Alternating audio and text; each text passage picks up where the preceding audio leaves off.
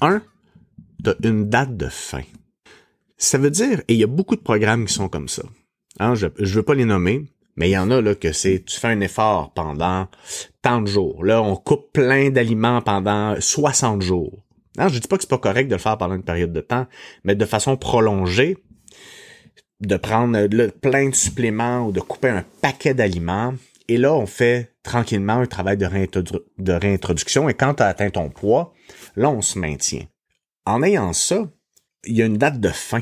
Si je me dis, ah ben regarde, là, je fais 90 jours, puis après ça, je vais avoir ma phase de maintien.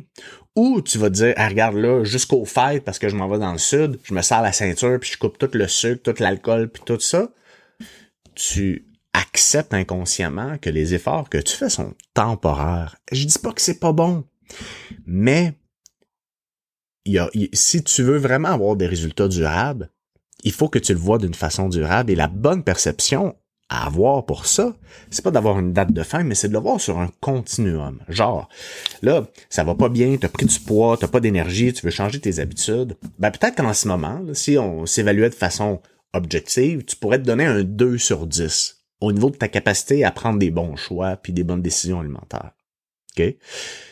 Ça se peut qu'il y ait des fois où tu sois full motivé, puis que là, ça va bien, il y a comme, ah, disons, ah, tu as sûrement déjà vécu ça, là, t'embarques dans un nouveau programme ou avec un nouveau coach, un nouveau trainer, une, nouvelle nutritionniste, name it. Là, on est comme motivé. Et parce qu'on est motivé, ça facilite beaucoup le changement. Là. Ça prend toute la place. La fin de semaine, on va à l'épicerie, on check des recettes, on se fait un meal prep, toute la patente est là. Puis là, finalement, au fil du temps, ça s'essouffle un peu. Là. Donc, ça se peut que dans tes pics de motivation, tu sois à 9 sur 10 en tout ce qui a trait tes choix alimentaires.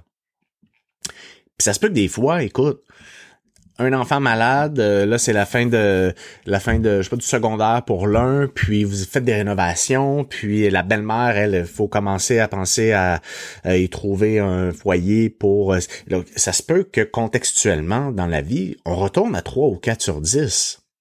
3 ou 4, c'est déjà mieux que 2. OK? Et ça se peut qu'après ça ça monte à 7. Ce que je veux dire avec ça, c'est que on veut le voir sur un continuum et on sait qu'on peut pas, c'est pas linéaire, on n'a pas tout le temps la même routine de vie, la vie est pas tout le temps, euh, c'est pas un long fleuve tranquille, on le sait ça. Donc on veut se bâtir un coffre à outils pour comprendre comment naviguer dans ces fluctuations de motivation, puis être capable de s'adapter en temps et lieu en voyant ça sur un continuum. Hein, le travail que tu as en ce moment, ça fait dix ans que tu le fais, tu le fais plus facilement que quand tu as commencé. Ça se peut qu'il y a des périodes où tu sois écœuré ou qu'il y a des roches que tu trouves ça encore dur, mais overall, c'est pas mal plus facile. Même affaire. Deux, tu penses qu'il faut être parfait. Et si tu as des expériences de régime à répétition, tu sais que tu as fait, je sais pas moi, une diète comme idéal protéine, après ça tu t'achètes un paquet de crème avec euh, une diète sans carbs que une femme te donnait, après ça tu as fait keto, puis euh, après ça tu t'es engagé un coach qui te donnait un plan alimentaire assez strict. Dans ces quatre exemples-là, tu as peut-être été hyper strict au début. C'est sûr là, que si tu fais un plan alimentaire hyper strict, tu vas perdre du poids. On s'entend là-dessus. OK? Mais t'es pas obligé d'être tout si strict pour que ça fonctionne. Et ça, c'est bien important.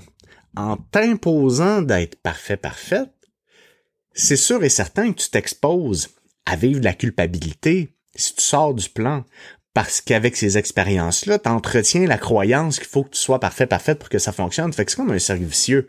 Et là, tu dis, ben moi, je serais jamais capable.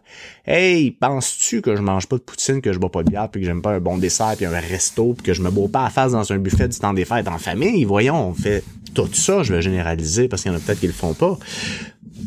Et donc, à travers ces fluctuations, la vie sociale, la vie amoureuse, les hauts, les bas de l'être humain, on veut inclure nos imperfections, entre guillemets, dans notre réussite. Puis l'être humain est comme ça, là. Puis je vais me prendre comme exemple, OK? Quand j'ai embarqué dans mon processus, là, il y a deux ans, j'ai été vraiment coaché après la pandémie, j'avais besoin d'aide. Puis c'est pour ça que j'en parle avec autant de confiance, parce que non seulement ça fait 16 ans que je fais ça, mais je l'ai vécu personnellement. J'avais besoin d'aide, là je buvais trop d'alcool, j'étais désorganisé, m'ensacrais complètement, là, puis je m'entraînais une fois ou cinq jours, euh, des fois de cinq fois dans une semaine, après ça je m'entraînais pas deux semaines, j'avais vraiment perdu le sens de qu'est-ce que je voulais puis comment j'allais mettre en place. Fait que j'ai demandé de l'aide. Puis quand j'ai commencé, j'ai pas bu d'alcool pendant un mois. OK? J'étais super motivé. Et on avait commencé au mois d'octobre, puis je me rappelle, dans le temps des fêtes cette année-là, j'ai été vraiment super bon. Oh, il y a peut-être des journées où j'ai fait des excès, mais overall, j'ai été vraiment bon. Puis après ça, je suis allé dans, euh, le sud avec ma blonde. Et là, j'ai bu pas mal plus. Moi, j'ai une historique de party animal, j'en suis très à l'aise dans mon adolescence, c'était l'étiquette que j'avais, puis euh, that's. C'est bien correct, j'ai grandi avec ça. Fait que pour moi, l'alcool, c'est festif, c'est social, on va prendre un verre, un 5 à 7, on invite des amis.